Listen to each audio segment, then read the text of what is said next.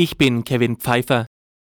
Der Abhörskandal bei der Bundeswehr durch Russland hat die Bundespolitik in Aufruhr versetzt. FDP-Verteidigungsexpertin Strack-Zimmermann sagte im ZDF, man wisse, dass seit Jahren Gespräche abgehört würden. Sie persönlich gehe davon aus, dass der Mitschnitt bewusst jetzt öffentlich werden sollte.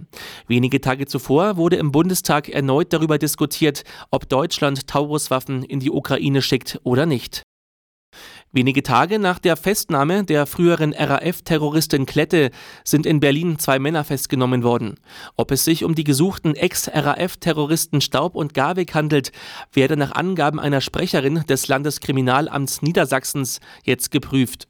Bei der Festnahme seien von Einsatzkräften Schüsse im Zusammenhang mit einer Türöffnung abgegeben worden, hieß es. Verletzt wurde aber niemand. In Pflegeheimen gibt es immer wieder Missstände.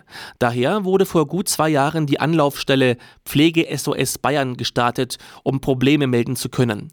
Seitdem sind rund 850 konkrete Beschwerden eingegangen.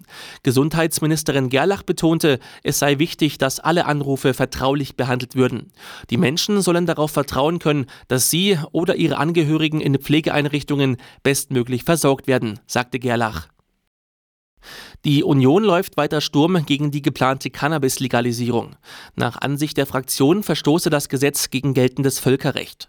In einem Resolutionsentwurf für eine Konferenz in Brüssel heißt es, dass Cannabis nur zu wissenschaftlichen und medizinischen Zwecken, nicht aber für den kommerziellen Anbau und Handel gestattet ist.